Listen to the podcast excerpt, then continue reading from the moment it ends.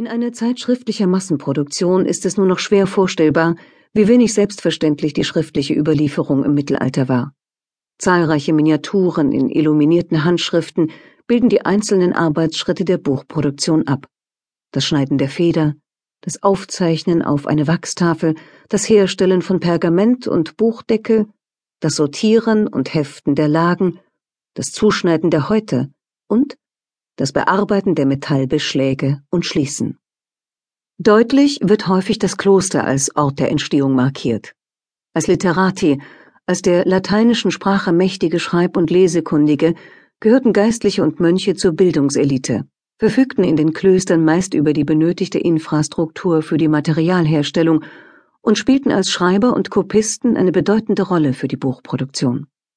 Weniger anschaulich, aber mit umso höherem Informationsgehalt schildern Lehrschriften die Techniken, allen voran die Schriften des Theophilus Presbyter.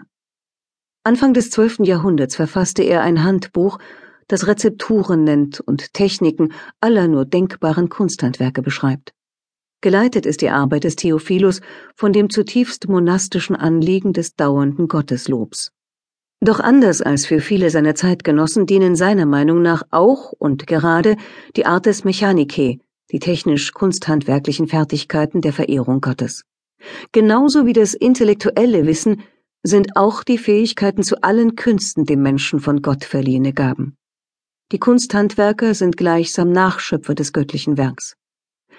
Eine derartige Aufwertung künstlerischer Betätigung markiert den Beginn eines Prozesses, der sich allmählich aus den geistlich-theologischen Kontexten löst und zu einem neuen, säkularen Selbstverständnis von Künstlern und auch Dichtern führt